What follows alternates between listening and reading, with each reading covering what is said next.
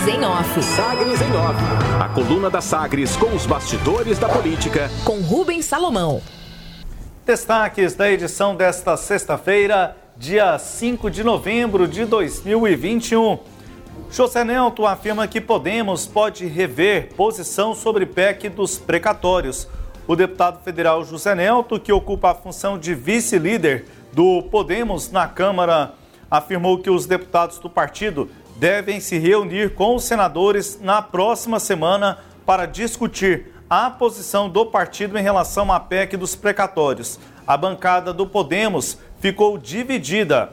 O resultado mostrou um partido dividido, foram seis votos a favor da PEC e quatro contrários, além de uma ausência eh, segundo aí então nós tivemos, o resultado mostrou um, partido dividido, seis votos a favor da PEC e quatro contrários, além de uma ausência. Segundo José Nelto, houve pressão de prefeitos pedindo para que o texto fosse aprovado, porque foi embutido nele um parcelamento das dívidas previdenciárias dos municípios em 240 meses. Hoje, o prazo é de 60 meses. Na primeira votação, um requerimento de retirada de pauta no Podemos foi a favor da PEC. Na segunda, um requerimento regimental foi contra a PEC. Na terceira, quando foi votado o mérito, a bancada foi liberada para que cada um votasse como quisesse, mas quase na hora de abrir o painel para revelar os votos,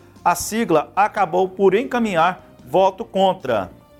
PDT o PDT é outro partido que teve grande divisão, mesmo após decisão do ex-ministro Ciro Gomes de suspender a candidatura, a pré-candidatura dele ao Palácio do Planalto, deputados do PDT afirmaram que vão manter o apoio à proposta de emenda à Constituição que parcela o pagamento dos precatórios. A deputada federal Flávia Moraes, do PDT aqui do estado de Goiás, que votou com o governo, por meio da assessoria, informou que houve preocupação com o fim do Bolsa Família e que a liberação de recursos no orçamento por meio da PEC seria uma alternativa.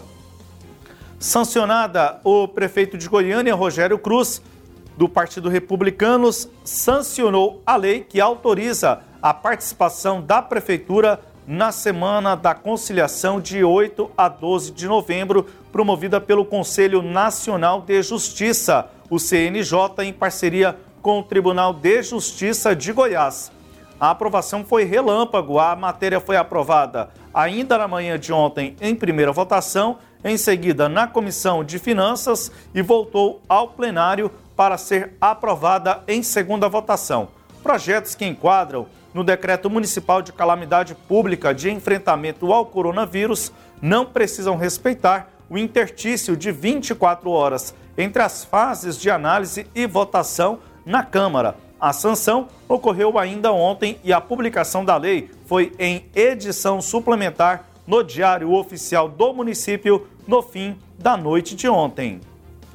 Acertado, o ex-deputado estadual e ex-secretário de Indústria, Comércio e Serviços, José Vitti, pode retornar ao governo do estado em breve. Ele recebeu o convite do governador Ronaldo Caiado para atuar em uma assessoria especial junto à governadoria e que deve aceitar. A data ainda não foi definida. Vitti é pré-candidato a deputado estadual. Pedido, a Ordem dos Advogados do Brasil Seccional Goiás solicitou ao Tribunal Regional Eleitoral, o TRE Goiás, a cessão de 332 urnas eletrônicas, sendo 254 para votação e 78 para eventual contingência a serem utilizadas durante as eleições da instituição para o triênio 2022-2024. Na capital, a votação eletrônica será realizada no dia 19 de novembro no Centro de Convenções de Goiânia. Além de Goiânia, 49 cidades serão beneficiadas pelo empréstimo das urnas. Estarão presentes no local 10 técnicos para auxiliar no processo eleitoral. TCM, em assembleia realizada nesta quinta-feira por videoconferência, foi eleita para o biênio 2022-2023 a nova diretoria da Associação Brasileira dos tribunais de contas dos municípios. O conselheiro Joaquim Alves de Castro Neto é o novo presidente. São estes os destaques da coluna Sagres em Off. Aqui uma, uma correção é que a nomeação de José Witt para um cargo de assessor do governador já foi publicada no Diário Oficial do Estado, logo no dia seguinte à posse de Joel Santana Braga, lá na Secretaria de Indústria e Comércio. Sileide, com as suas análises aqui na coluna Sagres em Off, edição desta sexta-feira. Pois é, o Podemos conseguiu ter todas as posições possíveis numa votação é, lá no, da Câmara dos Deputados. Primeiro ele liberou a bancada, cada um votaria como quisesse, depois decidiu o voto contrário, depois decidiu o voto a favor. Né? Esse aqui é um partido firme, que sabe bem o que, que é. É. e o, o, único deputado do Podemos de Goiás, o deputado José Nelto, que fala aí agora em mudança, né? Ele votou a favor.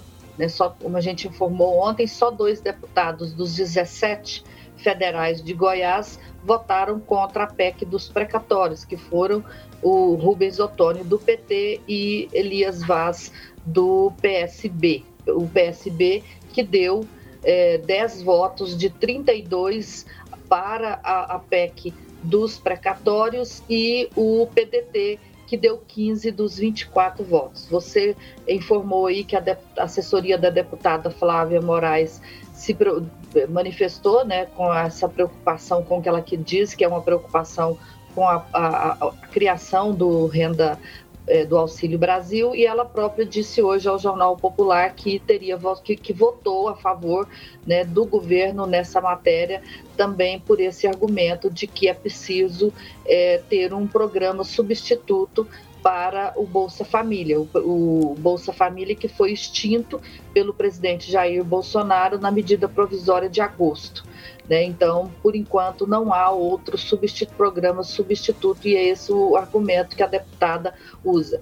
O fato é que é, a gente vai, haver, vai ver de hoje, né, está vendo desde ontem até a próxima semana, quando a PEC dos precatórios voltar para apreciação, para conclusão da votação de primeiro turno e a votação de segundo turno, são articulações intensas entre os partidos políticos e eh, não só é, esses partidos que a gente citou, o Podemos, o PSB e o PDT, mas uma articulação entre todos os parlamentares é, dos dois grupos, da oposição que está tentando reduzir o voto do governo, né, o governo que venceu por 312 quando precisava de no, pelo menos 308, só quatro votos a mais do que o necessário, e a oposição que vai tentar alargar a diferença e fazer o governo perder essa votação. O PDT é o partido que enfrenta a maior crise por conta da decisão do Ciro Gomes, anunciada ontem, de suspender sua candidatura para tentar convencer a bancada do partido